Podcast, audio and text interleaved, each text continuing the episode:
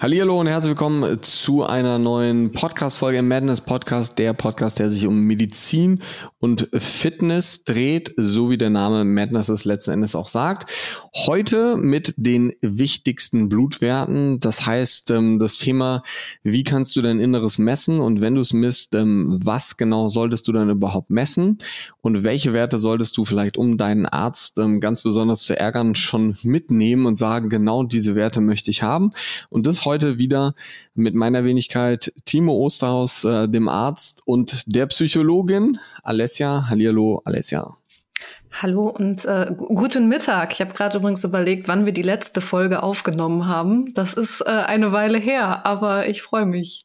Ich bin gespannt. Ja, das ist tatsächlich schon ein bisschen her. Wir hatten ja so ein kleines ähm, Leck zwischendurch, könnte man sagen. Ähm, aber ja, wir geben unser Bestes, dass jetzt jede Woche ähm, immer wieder regelmäßig ähm, die Folgen kommen. Und ich würde sagen, lass uns doch direkt einfach mal ins Thema starten. Ähm, hau einfach mal raus, was dir so zum Thema Blutwerte einfällt und ähm, wie das so auf dem Gebiet eines Nichtarztes äh, eine Rolle spielt. Ja gut, grundsätzlich bin ich zwar äh, keine Ärztin, aber arbeite natürlich in meiner täglichen Arbeit auch viel mit Blutwerten, weil es einfach, wie du es schon gesagt hast, eine Möglichkeit ist, das Innerste messbar zu machen. Was man natürlich sagen muss, ist aber, dass das, was du da draußen vielleicht auch so an Blutwerten kennst, großes Blutbild, kleines Blutbild, das, was mal gemacht wird, wenn man vielleicht mit einem Infekt auch zum Arzt kommt oder sonst irgendwas, ja, das ist so das Gängige, aber das sagt halt echt wenig über dich aus, wenn wir mal ganz ehrlich sind. Also das ist ähm, ja wieder kein, kein Vorwurf oder keine Generalisierung an irgendwelche rein schulmedizinisch arbeitenden Ärzte und Ärztinnen. Es geht einfach wirklich hier ein bisschen darum, ähm, wenn man Blutwerte im Bereich auch gerade vielleicht Performance, also nicht nur Krankheit messen will, muss man schon ein bisschen genauer hingucken. Und ähm, Timo sagt es auch immer so schön, aber ich greife das jetzt einfach mal auf. Man liest natürlich nicht einfach so ein Blutwerteblatt, ja, wo dann steht, du bist hier im Mangel und du bist da gut. Ja, das sagt nichts darüber aus, äh, ob du ein guter Mensch bist oder ein schlechter Mensch oder ähm, wie es 100 Prozent um deine Gesundheit bestellt ist. Es geht natürlich immer darum, dass Blutwerte eine wunderbare Ergänzung sind als Tool zu verschiedenen anderen Sachen wie eben ja der persönlichen Anamnese, also sprich dem Besprechen, was gab's so auf deinem Zeitstrahl Leben, was hast du speziell für Symptome und dann sind Blutwerte eben ein hilfreiches Tool, nicht mehr und nicht weniger, um einfach das Bild noch zu vervollständigen und um natürlich auch in gewisser Weise was schwarz auf weiß zu haben, ähm, was eben nicht nur einfach deine subjektive Wahrnehmung ist. Ich glaube, so kann man es ganz gut zusammenfassen. Ja, safe auf jeden Fall. Ich würde schon sagen, es ist so das Tool. Also es gibt natürlich ganz viele Tools, Haaranalyse, Urinanalyse, Speichelanalyse, ähm, aber vom Prinzip her, ähm, ich habe ein großes YouTube-Video auch dazu gemacht zum Thema Blutwerte, auch mehrere Instagram-Posts schon ähm, ganz bewusst zu dem Thema großes und kleines Blutbild, ähm, was du ja jetzt gerade eben auch schon angedeutet hast. Und klar ist das natürlich kein Vorwurf, aber man muss ganz realistisch betrachtet sagen, die meisten Menschen denken ja, wenn sie ähm, ein großes Blutbild machen, und ich sehe das in der Praxis bei mir ja wirklich ähm, täglich, dass die Leute sagen so, ja, nee, ich habe ein großes Blutbild gemacht. Und ich denke mal so, mh, hm, ein großes Blutbild sind 15 oder 13, 14, 15 Werte. Ähm, du hast nichts über Vitamine, nichts über Omega-3, du weißt nichts wirklich über deinen Eisenstatus. Du kannst interpretativ ein bisschen was sagen, ähm, aber jetzt nicht so wirklich hundertprozentig genau. Du hast keine Entzündungswerte, du kannst nichts über irgendein Organ sagen, außer über das Blut, ist ja auch ein Organ. Ähm, und das heißt, so ein großes oder auch ein kleines Blutbild ist eigentlich dafür da, um ganz schlimme Dinge im Blut zu detektieren. Das heißt zu schauen, hm, ist da was? Nee, da ist nichts. Das heißt aber noch lange nicht, wenn das große Blutbild gut ist, dass man ganzheitlich gesund ist. Und das ist ja, glaube ich, ganz wichtig zu verstehen, ähm, weil die meisten Menschen denken so, oh ja, ich, ich habe ein großes Blutbild gemacht und vom Prinzip her weiß man dann nur etwas über die roten Blutkörperchen, über die weißen und über die Blutplättchen. Man weiß noch so ein bisschen über Sauerstoffbindung, man weiß ganz viel über die weißen Blutplättchen. Ähm, aber das war's eigentlich schon. Also so wirklich richtig viel über einen Wissen tut man danach nicht. Ne? Gerade so die Dinge, die wir jetzt gerade schon angesprochen haben, Entzündungsmanagement, ähm, alles, was mit Mikronährstoffen, Vitaminen zu tun hat, aber auch Organwerte, Leberwert und sowas, das ist alles im großen Blutbild eben nicht dabei, weil das, dieser Begriff großes Blutbild, das ist ein fertig definierter Begriff der klassischen Medizin, wo eben immer ein bestimmter Anteil an Parametern mit drin ist und das sind immer die gleichen. Aber wie gesagt, das ist normalerweise macht man ein kleines Blutbild oder ein großes Blutbild mit ganz vielen Werten on top. Ja, ähm, so dass man dann eben eine gute Aussagekraft hat. Ich mache zum Beispiel immer nur ein kleines Blutbild und ganz viele Sachen on top, weil ich jetzt nicht derjenige bin, der sich äh, letzten Endes in dieser hämatologischen ähm, ähm, Spezialisierung befindet. Das heißt, ich muss jetzt nicht ganz genau wissen, welche weißen Blutkörperchen sind wie aufgeteilt wird. Das ist der einzige Unterschied zwischen einem kleinen und einem großen Blutbild. Die Aufteilung ähm, ins Detail der weißen Blutkörperchen. Aber wie machst du das sonst? Ähm, ich weiß ja, dass du auch sehr ganzheitlich arbeitest. Wie machst du das? Schickst du die Leute zum Arzt oder arbeitest du da mit anderen Methoden oder wie machst du das? Ja, also hier ist natürlich, und ich glaube, das ist auch ähm, so ein Learning, was ihr heute mitnehmen könnt.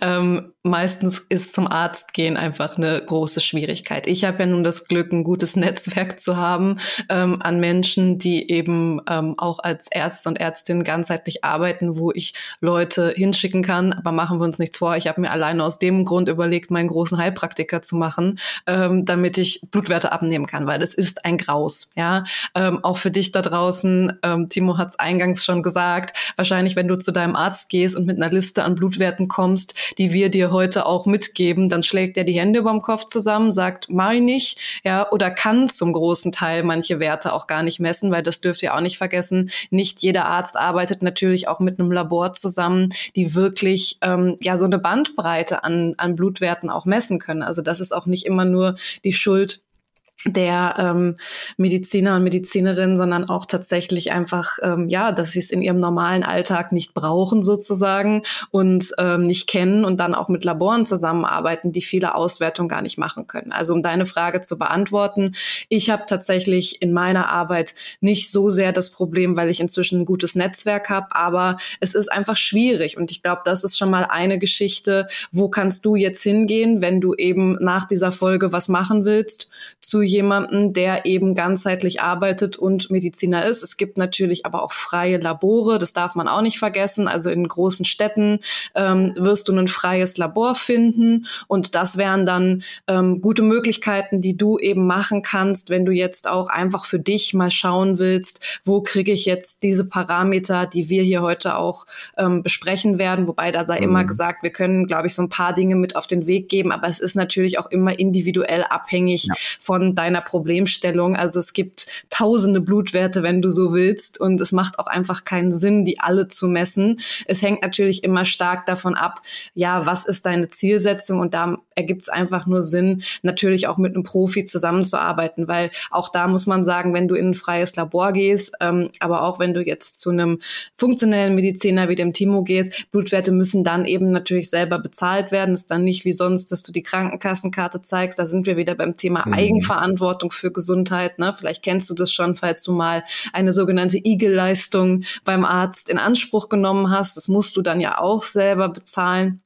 Aber hier ist es natürlich so, einfach mal auf gut Glück irgendwelche Blutwerte auch in einem freien Labor messen lassen. Ähm, ja, kann man machen, ist sicherlich auch interessant, aber ich würde da auch immer empfehlen, eben mit jemandem zusammenzuarbeiten, der auch angepasst an deine Problemstellung weiß, was und vor allen Dingen auch wann abgenommen werden muss.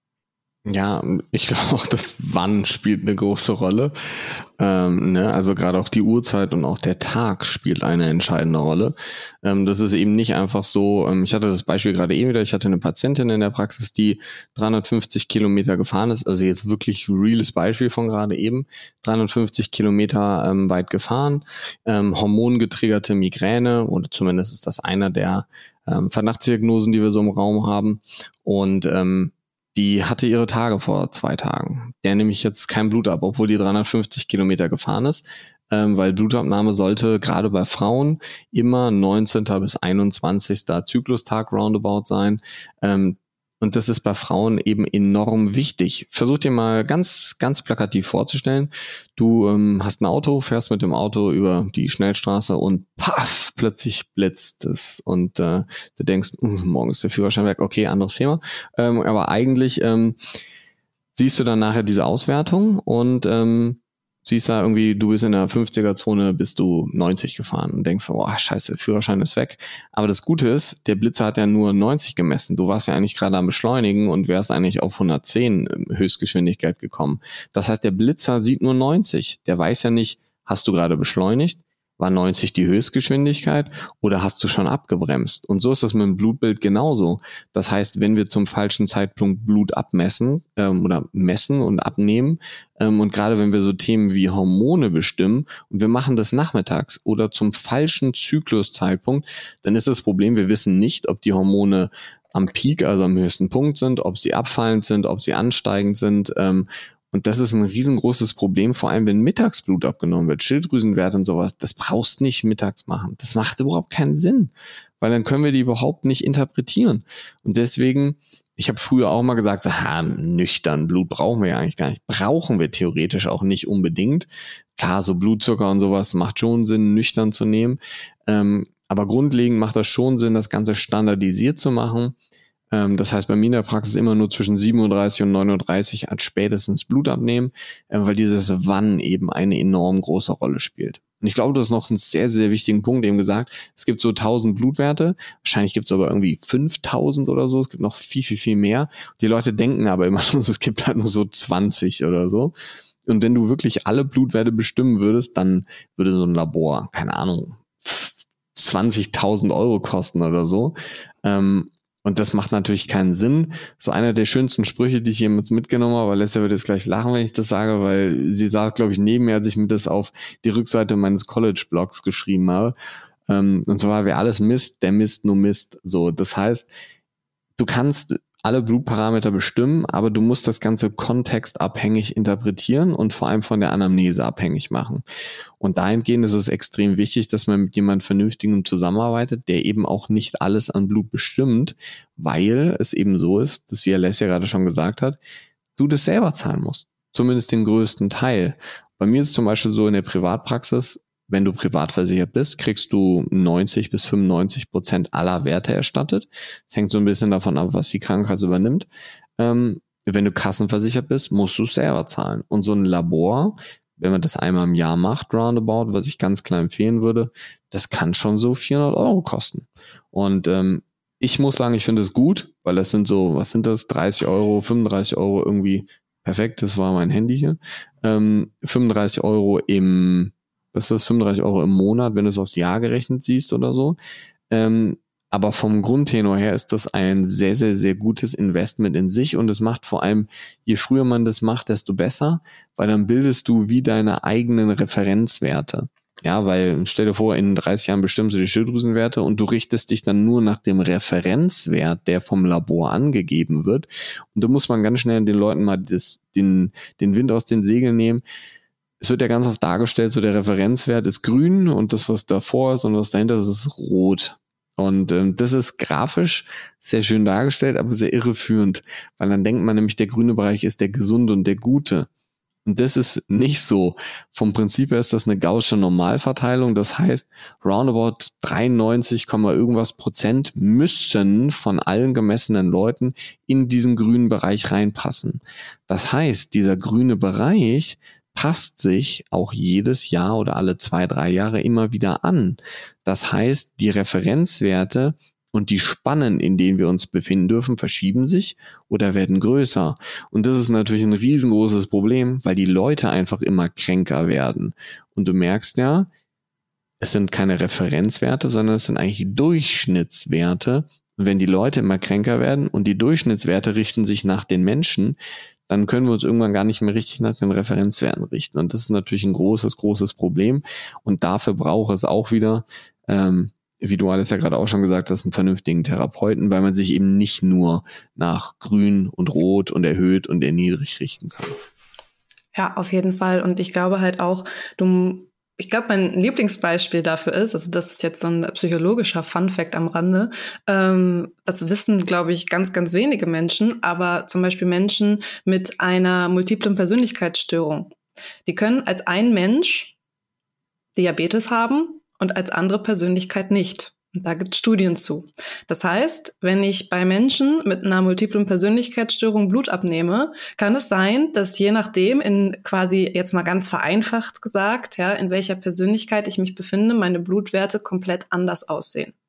Und wenn man das weiß, ja, dann muss man sich auch noch mal wieder so ein bisschen da vor die Frage stellen, ähm, wie viel Einfluss doch auch verschiedene Parameter auf diese Blutwerte nimm, ne, äh, nehmen und dass es deswegen nicht mhm. einfach nur reicht, sich einen Referenzbereich anzugucken, grün, rot, ja, ähm, ja. also das heißt auch wenn du natürlich, ich sage jetzt mal psychisch eben komplett gesund bist beziehungsweise jetzt nicht so eine schwerwiegende psychische Erkrankung hast, ist es einfach nicht so einfach gesagt und ich würde da tatsächlich sogar noch ähm, ergänzend zu der 90, 19. bis 21. Zyklustag-Geschichte sagen, das gilt natürlich auch nur, wenn du deinen Eisprung rund um den 14., 15. Zyklustag hast. Das heißt, bei Frauen mit naja, deutlich klar. verlängerten Zyklen, ja, was ja nicht selten vorkommt, müsste man auch einfach noch mal schauen, wann hat überhaupt ein Eisprung stattgefunden, weil nur dann kannst du ja auch wieder sagen, in welcher Zyklusphase befinde ich mich gerade während der Messung. Also dieses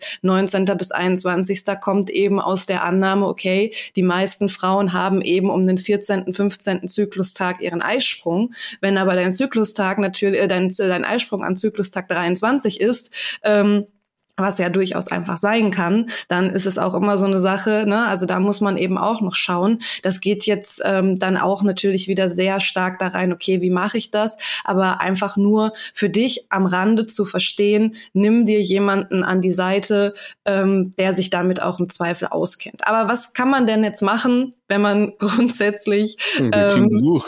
Ja, da ist ein bisschen ein bisschen Besuch im Podcast. Das ist leider kein Sicht-Podcast. Äh, Timos Katze mischt sich kurz ein, aber äh, man hat, glaube ich, meinen Hund auch schon bellen gehört im Hintergrund eben. Ja, das passt. Er ist, er ist ja schön still. Genau, ja, der Hund nicht so. Aber ähm, genau. Aber dann lass uns doch trotzdem, bevor wir jetzt weiter in dieses Thema abrutschen, äh, dass man äh, ja sich das beim Auswerten sicherlich einfach am besten durch einen Experten oder eine Expertin begleiten lässt. Was kann ich denn sonst performance-technisch erstmal für Blutwerte nehmen? Beziehungsweise was, lass uns doch mal aufführen, was sind die drei größten Quatschblutwerte und was sind die drei besten Blutwerte? Eisen. Jetzt mal ja, genau. Eisen ist mein Hate-Blutwert, safe ja. auf jeden Fall. Ja. Also Eisen, also Eisen als Blutwert, jetzt nicht den Eisenstatus zu messen, da bin ich ein riesen Fan von, aber dann über das Ferritin.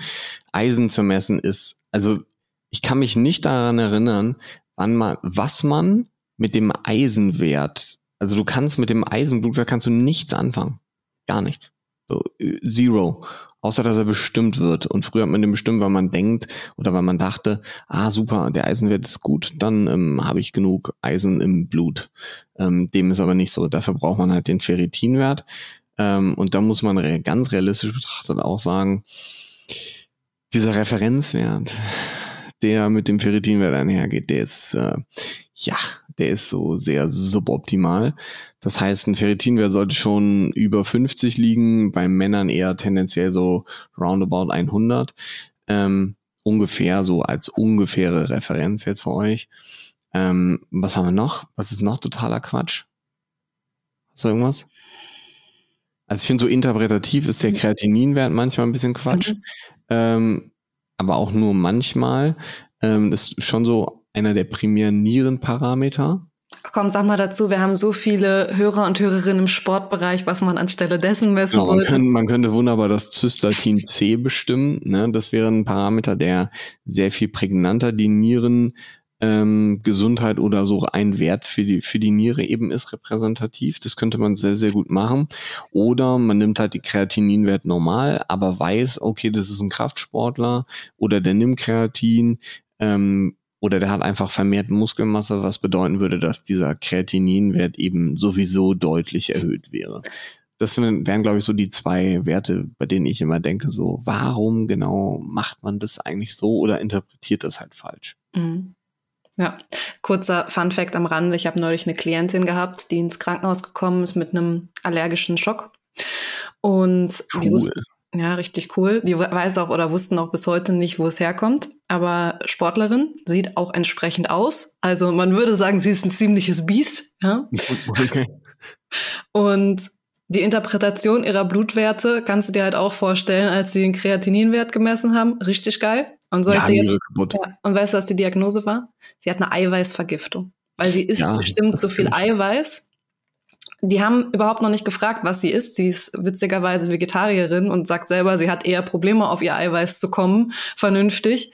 Ähm, und äh, die Ärzte haben direkt gesagt, es wäre ein Eiweißschock gewesen, weil äh, man würde ihr ja ansehen, so wie sie aussieht, sie würde sehr viel Eiweiß essen und ähm, ja, ihr Kreatininwert ist natürlich auch komplett scheiße. Und ja, danke schön. Das ist so ein Ding, ne? Das, ja. Ich hatte das auch schon mal als Diagnose, Eiweißschock. Mhm. Ähm, ich habe äh, zu viele Garnelen gegessen, die wahrscheinlich irgendwie verunreinigt waren.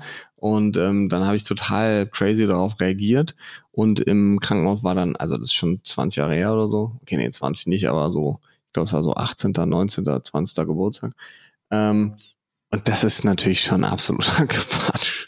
Also das gibt's einfach de facto nicht. Ne? Das ist, vor allem, wie willst du das diagnostizieren? Willst du das Gesamteiweiß im Blut messen? Da kannst du auch 500 Gramm Eiweiß am Tag essen. Das wird jetzt nicht signifikant mega krass nach oben gehen.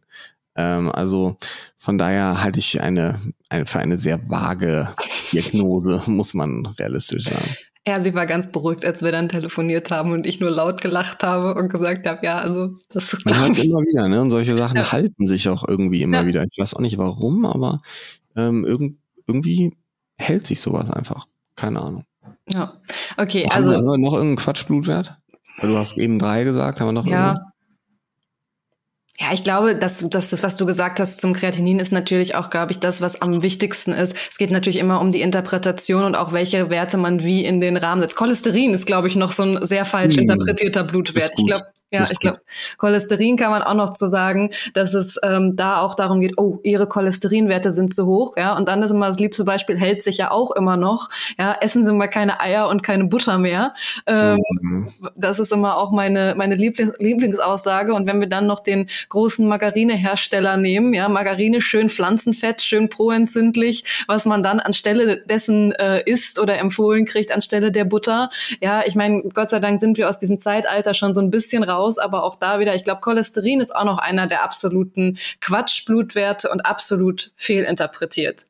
Ja, ja, ich glaube auch. Also messen tue ich ihn auch immer. Ja. Ähm, aber die Interpretation ähm, dahinter natürlich, dass so dieses Gesamtcholesterin jetzt so den maximalen ausschlaggebenden Punkt fürs Thema Ernährung so spielt, dem ist de facto einfach nicht so. Ne? Also das ist einfach ähm, weit äh, diese Studien, die damals dazu rausgekommen sind, sind vollkommen falsch interpretiert, sind auch schon ähm, Ewigkeiten eigentlich widerlegt, muss man sagen, aber das hält sich.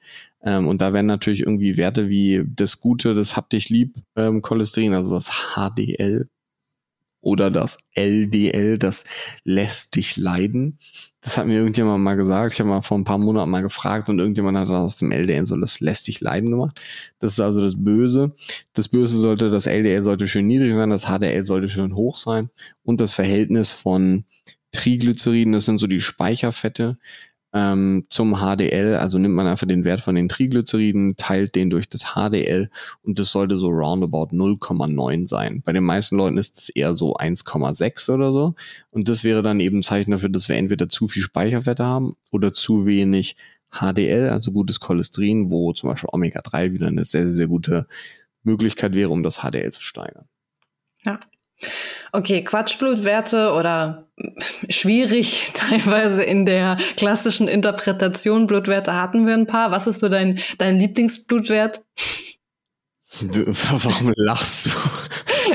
Ihn schon, oder? Nee, also erstmal, nee, weiß ich nicht, ich, ich habe ein paar Vermutungen, aber äh, ich finde einfach das ist eine sehr gute Frage zum Kennenlernen. Was ist denn dein Lieblingsblutwert? Genau. so wie was dein Lieblingsdino? Mein Name ist Timo. Ich bin Kandidat 3. Ähm, mein Lieblingsblutwert ist Omega-3-Index.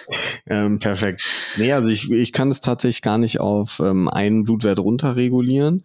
Ähm, also ich denke, es gibt so drei Systeme, die ich mir grundlegend eigentlich immer angucken möchte. Ähm, ja, wobei kannst du das auf drei Systeme runter? Ja, doch schon so ein bisschen. Also, was ich, ich kann ja mal sagen, was ich bei jedem immer messe.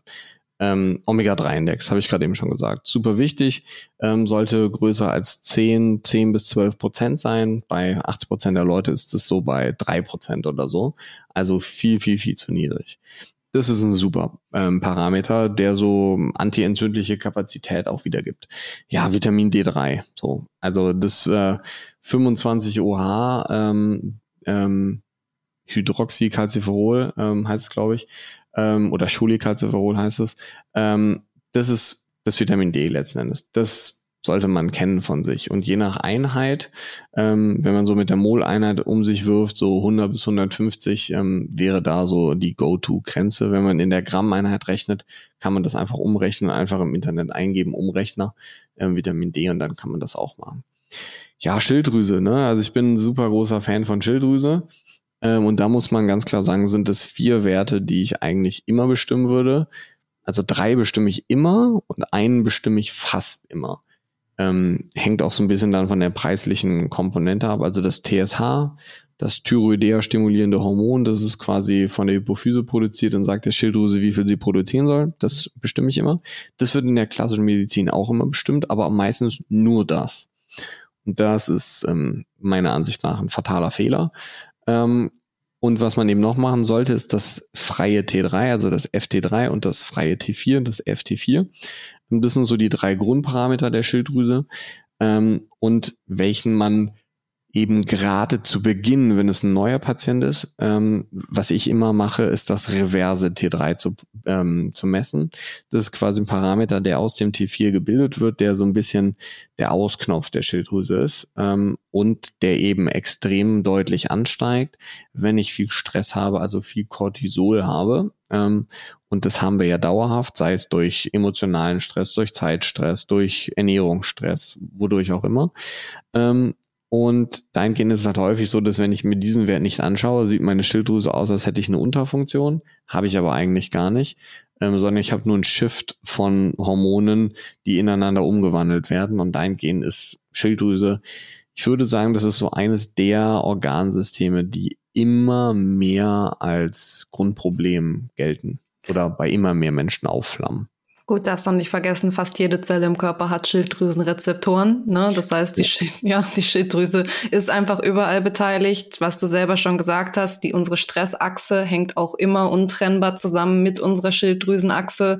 Ähm, ja. Stress ist einfach die Volkskrankheit Nummer eins, würde ich mal stark behaupten, weil eben das auf ja. Genau. alle Systeme ähm, zugreift und da eben auch, was ich mal ganz wichtig finde zu sagen, auch nochmal als Learning aus dieser Folge. Wir reden natürlich über über all diese Begreif äh, Be Bereiche. Aber es, Stress ist einfach nicht nur im Zweifel äh, Chef oder Chefin, die mich anschreien und äh, was weiß ich nicht was, sondern Stress sind natürlich auch Nahrungsstress. Das heißt, wenn ich sehr häufig ähm, Nahrung zu mir nehme, die unentdeckt ähm, für mich ein Problem ist. Das heißt, auch wenn mein Darm nicht in Ordnung ist und eben ja Giftstoffe aus dem Darm ins Blut übergehen, ist das Stress für meinen Körper klar. Ähm, der Stress, Stress, den wir so kennen, aber auch hier hier ähm, ne, alte Traumata, Emotionen und so weiter, die wir nicht auf, aufgearbeitet haben. All das ist natürlich auch Stress und ähm, deswegen ist es halt einfach auch nicht so abwegig bei einem Menschen, der vielleicht noch gar kein Problem mit der Schilddrüse hat. Ja, bei Frauen mhm. habe ich gefühlt haben die eh alle Schilddrüse bei mir im Coaching, aber das ist natürlich ich auch ein bisschen. kaum jemand, der keine ja, Schilddrüse hat. Wir sind aber auch natürlich biased. So, warum kommen die Leute zu uns im Zweifel, ja, weil sie ein chronisches Problem haben und dementsprechend sind es bei gerade Frauen halt meistens die Schilddrüse, die mit reinspricht. Gerade weil natürlich auch bei Frauen diese Trias zwischen Nebenniere, Schilddrüse und Ovarien so eine ganz, ganz mhm. große Rolle spielt. Das darf man einfach auch nicht vergessen. Aber ganz klar, also Schilddrüse ist, ähm, wie du schon sagst, auch so ein bisschen ja, Volkskrankheit, wobei es ja gar nicht die Schilddrüse selber ist sozusagen, ja, sondern genau. die Schilddrüse ist einfach an so vielen Systemen beteiligt. Die Schilddrüse ist einfach quasi ein Gewebe, was auch sehr gerne vom körpereigenen Immunsystem angegriffen wird. Ja, die ist einfach ja sehr affin dafür zerstört zu werden über so sagen wir es in Anführungszeichen, autoimmune Reaktionen, ja, aufgrund mhm. von ähm, verschiedenen Dingen. Ähm, ja, genau. Und deswegen ist natürlich so ein Schilddrüsenwert auch durchaus interessant, wenn du bisher auch gar nicht so sehr an deine Schilddrüse gedacht hast. Ja, definitiv. Und ähm, ich meine, bei den Werten, da ist man schon einen guten Schritt weiter. Aber was wir immer noch nicht wissen, wenn die Werte erniedrigt sind, warum sind sie erniedrigt? Ja. Und das heißt, es macht natürlich ähm, dahingehend Sinn, sich Werte anzuschauen, die notwendig sind oder Nährstoffe anzuschauen, die notwendig sind, um diese Hormone überhaupt ausreichend zu produzieren. Ja, ähm, das heißt, ähm, vom vom Prinzip her macht es eben auch zu Sinn, einfach zu schauen, ob das Auto genügend Sprit bekommt und nicht nur zu gucken, ob der Motor gut funktioniert, ja, ähm, oder ob die PS-Leistung am Ende auf der Straße ähm, hoch genug ist. Und da sehen wir ganz klar, dass Vitamin D eine sehr große Rolle spielt. Das hatten wir eben schon. Eisen spielt eine sehr große Rolle. Das heißt, das Ferritin als Blutparameter, das hatten wir eben schon. Ähm, was sehr, sehr, sehr wichtig ist, ist Jod. Das können wir im Blut zum Beispiel nicht gut bestimmen. Das kann man im, im Urin bestimmen, indem man so einen Belastungs-Jod-Test ähm, quasi macht. Funktioniert aber auch eher so semi-gut. Kann man sonst in den Haaren bestimmen. Ähm, dann haben wir noch Eiweiß ähm, vor allem das Tyrosin als Aminosäure, das ist das, was wir brauchen, um ähm, letzten Endes das System oder die Schilddrüsenhormone wirklich gut zu produzieren. Denn Tyrosin ist quasi der Grundbaustoff für Schilddrüsenhormone ähm, unter anderem auch für Adrenalin zum Beispiel, weswegen Schilddrüsenhormonmangel und Adrenalinmangel zum Beispiel auch sehr, sehr häufig zusammen vorkommen, wenn wir einen Mangel an Tyrosin zum Beispiel haben. Und das könnte man sehr, sehr, sehr einfach messen, indem man erstmal das Gesamteiweiß misst. Das hätte man bei einer Schockpatientin da zum Beispiel auch machen können, das Gesamteiweiß zu bestimmen. Das kostet so 1,47 Euro im Labor, also ist echt nicht teuer. So ein Omega-3-Index zum Vergleich kostet knapp 50 Euro. Ein also das sind schon so sieben, acht Werte, aber so der Index an und für sich. Ähm, und wenn dieser ähm, Gesamteiweißwert unter sieben ist, dann ist es was, wo man dann nochmal ein Aminogramm machen könnte. Das heißt, dass man sich ganz genau die Aminosäuren im Detail anschaut. Aber das kann auch wieder nicht jeder Arzt, weil dafür brauchst du eine Zentrifuge und sowas dann direkt in der Arztpraxis. Da musst du das Labor oder das Blut schon vorbereiten. Und ein fünfter Stoff, der für die Schilddrüse noch wichtig ist, ist Selen. Ähm, also auch ein Mikronährstoff, bei dem wir heutzutage auch häufig einen Mangel haben. Und Selen ist nicht dafür verantwortlich, die Hormone zu produzieren primär, sondern um die Hormone ineinander umzuwandeln. Das heißt vor allem dafür, um das T4, das inaktivere Hormon in das aktive, das T3, umzuwandeln. Und wenn wir das nicht haben, das Selen kann zum Beispiel sein, dass die Werte vom T4 im Blut ganz normal sind oder vom FT4, aber die Werte vom FT3 erniedrigt sind und das wäre dann so eine typische Konversionsstörung. Und ähm, da kann man dann sehr, sehr einfach agieren, indem man dann zum Beispiel Selen supplementiert oder Eisen beziehungsweise eine Kombination aus Eisen und Vitamin C oder essentielle Aminosäuren oder ein Kollagen-Eiweiß nimmt oder wirklich Vitamin D nimmt. Das heißt, das sind ja so die grundlegenden Dinge, die wir jetzt gerade genannt haben oder Jod zum Beispiel, ne, Projodin als Supplement sehr, sehr gut. Ähm, und das darf man übrigens auch bei Hashimoto nehmen. Ja? Ich wollte, ich wollte gerade da reingrätschen und sagen, weil das ist auch, glaube ich, das ist irgendwie so die, die Studienlage, die sich auch so krass immer noch hält, dass man kein Jod supplementieren soll, obwohl eigentlich total klar ist, dass wir in Deutschland in einem kompletten Jodmangelgebiet leben. Ich glaube, schlimmer ist nur noch die Schweiz.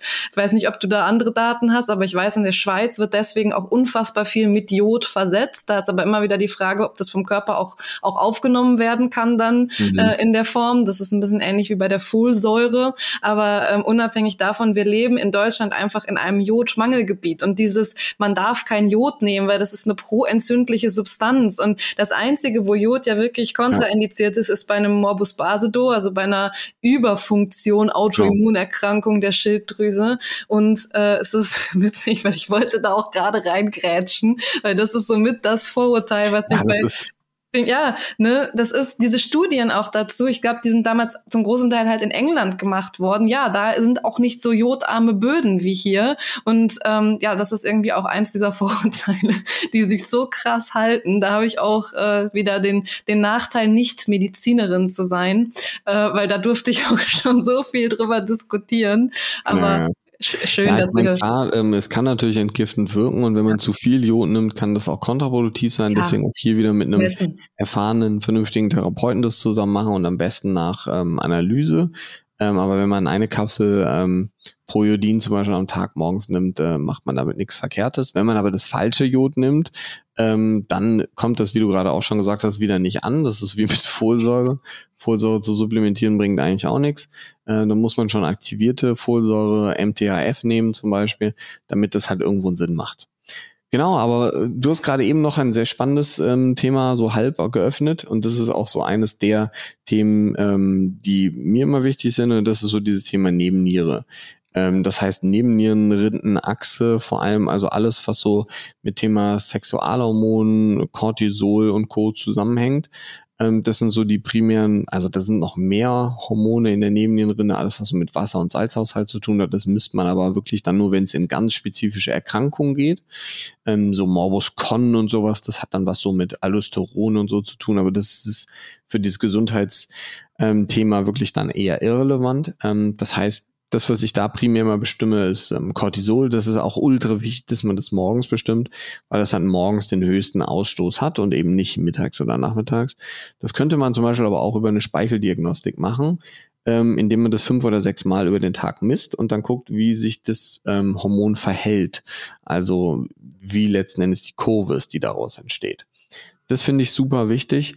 Dann ist das DHEA als Speicherform ein super Parameter, der ähm, letzten Endes die Aktivität der Nebenniere wiedergibt. Klar kann man dann so die ganzen Sexualhormone, Progesteron, Östradiol und Co. bestimmen. Ähm, und das ist natürlich dann wieder super wichtig, dass das im richtigen Zyklusintervall ist, weil wenn das halt nicht der Fall ist, dann ist das schwierig zu interpretieren. Klar sehen wir bei Frauen, die keine Periode haben, ist halt kein Progesteron da, ne? so 0,5er Wert oder sowas ist da ganz typisch. Ähm, und da muss man dann halt einfach schauen, dass man, wenn wir einen bestimmten Mangel im Cortisol zum Beispiel haben, Cortisol ist nicht das Problem, wenn es zu hoch ist, sondern eher, wenn es zu niedrig ist an und für sich, weil das eben schon ein Zeichen dafür ist, dass wir so eine Art Nebennierenschwäche haben, dass die Nebenniere nicht mehr daherkommt, diese Werte oder diese Hormone nachzuproduzieren. Und da kann es dann eben Sinn machen und deswegen bestimme ich gerade auch immer diese drei, entweder Cortison als Creme zu nehmen oder man kann sogar DHEA nehmen ähm, oder man kann ähm, Progesteron auch selber direkt nehmen. Ne? Und das sind Dinge, die eben schon Sinn machen, die gerade Sinn machen, wenn es ums Thema Energie geht, aber generell ums Thema Stress geht, weil man damit das Stresssystem auch entlastet. Das heißt, auch in solchen Phasen kann es durchaus sein, dass wir irgendwo ein Grundproblem im Darm haben, der Darm sorgt dafür, dass das Eisen nicht richtig aufgenommen wird. Gleichzeitig kommen mehr Schadstoffe ins System. Das erhöht den Cortisolwert. Der Cortisolwert ähm, macht die Schilddrüse kaputt und sorgt dafür, dass wir inaktive Schilddrüsenhormone haben. Und wenn ich nicht das gesamte System messe, kriege ich ja auch immer nur das System, was ich dann messe. Und damit kriege ich aber nie ein Gesamtbild. Ja. Und das ist einfach was, was ich extrem wichtig finde.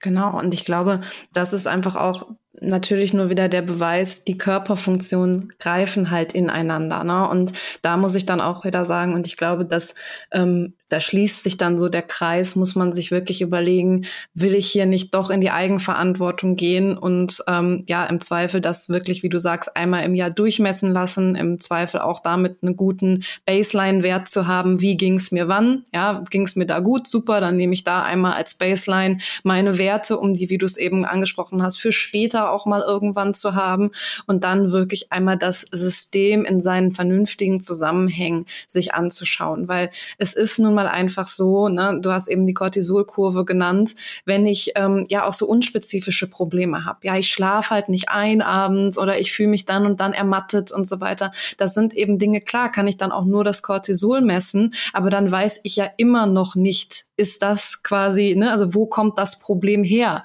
Ja, also das sind ja. natürlich die Sachen, ähm, wo man ganz klar sagen muss, so ein Cortisol-Tagesprofil, wenn das das einzige ist, was ich mache, dann weiß ich vielleicht, okay, ich schlafe schlecht, weil mein Cortisol abends nochmal angestiegen ist oder was auch immer. Aber wo es herkommt, kann ich ja jetzt immer noch nicht interpretieren. Oder wenn ich halt so eine Kurve habe, die halt super flach ist oder was auch immer dann ähm, kann ich damit eben auch wenig anfangen. Und da muss man eben fairerweise sagen, ist es halt nötig, das ähm, ja so in die Hand zu nehmen, dass man sich ganzheitlich betrachtet. Sonst ja, das, alles nichts. Ich denke auch, das, das macht halt auch einfach keinen Sinn. Das ist sonst so, als würdest du ein Auto in die Werkstatt bringen und die gucken sich nur die Zündkerzen an. So. Ähm, und das, vielleicht siehst du, die sind kaputt, aber keine Ahnung, warum sind sie ja. kaputt? Jetzt hört das irgendjemand, der Mechaniker ist, denkt so, hä, das macht gar keinen Sinn, das Beispiel, weil mit den Zündkerzen so, ja, das kann sein. ja, also ich bin jetzt kein Mechaniker.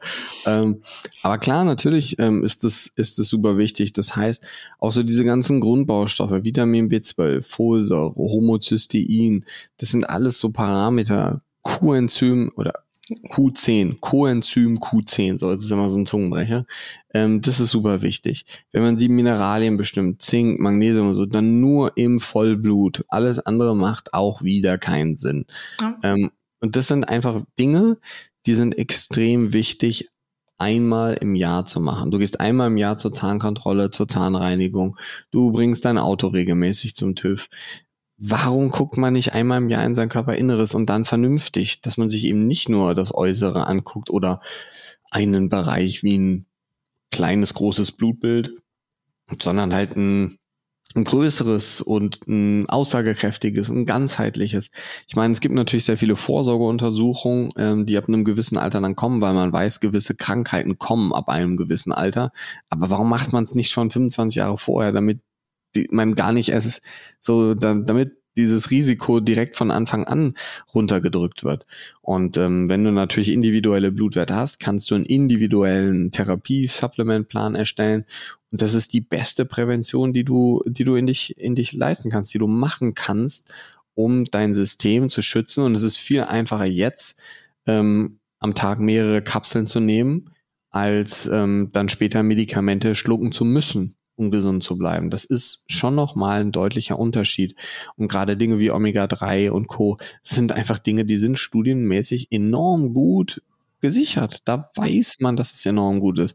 Und sind wir mal ehrlich, wenn wir so die Zahlen sehen von Menschen, die chronisch krank sind, das wird immer mehr. Das wird immer mehr. Klar haben wir immer mehr Stress. Wir kriegen immer weniger Nährstoffe über die, äh, über die Lebensmittel, die wir haben, weil immer weniger drin ist aufgrund unserer industrialisierten Landwirtschaft, die wir immer haben. Immer mehr Toxine. Immer ja. mehr Gifte. Mhm. Ja, und ähm, das ist zum Beispiel auch der Grund, warum ich mir jetzt ähm, ein ähm, Hybridauto besorge, ähm, auch wenn jetzt wieder irgendjemand sagt, so, nee, das ist, aber das Elektrik, das so, das ist immer noch nicht so mit den Akkus und so. Ja, das weiß ich. Ähm, aber es ist ein Schritt in eine Richtung. Und ich glaube, dass wir auch einen Schritt in eine Richtung gehen können, wenn wir bei uns selber anfangen und sagen so, hey, ähm, ich möchte aber einfach diese, diese, diese und diese Blutwerte von mir kennen. Ich möchte genau wissen, wie es in meinem Inneren aussieht. Und ähm, das ist eigentlich, muss man realistisch sagen, sehr einfach. Gib einen kurzen Peak am Arm. Wenn man jemanden hat, der es kann, ähm, wenn man jemanden hat, der es nicht kann, sind es manchmal sieben, acht Peaks oder sowas in der Richtung. Ähm, wobei man muss dazu sagen, es ist spannend, es gibt auch Leute, und das ist immer wieder ein Phänomen. Du siehst die und denkst so, boah, mega gute Wehen und dann piekst du die und es klappt nicht. Es klappt einfach nicht. So, es geht aber nicht. Ähm, aber das sollte ich jetzt eigentlich nicht daran hindern, daran hindern, deine Blutwerte bestimmen zu lassen. Weil ich glaube, das waren jetzt schon so die Basics, oder? Oder ja. haben wir noch irgendwas, was wir jetzt Entzündungswert, das könnte man ja, sagen. Ja, ich wollte gerade sagen, also da war ich, war ich eben noch, ja. CRP-Wert. Genau, so HS, WR, CRP, also so dieses Wide Range. Das ist sehr wichtig, damit man auch den Ferritinwert ähm, richtig interpretieren kann, weil der sich auch erhöhen kann, wenn wir Entzündung haben. Und chronische Entzündungen sind definitiv so die Erkrankung unserer Zeit, weil Stress macht chronische Entzündung und das ist so jede Erkrankung, die du eigentlich kennst, fast jede, ne, gibt auch so ein paar genetische Raritäten, aber fast jede Erkrankung, die du kennst, auch der Herzinfarkt, beginnt mit einer chronischen Entzündung irgendwo im Gefäßsystem, wodurch dann der Plaque entsteht, das Gefäß zugeht und tack, dann ist der Herzinfarkt da.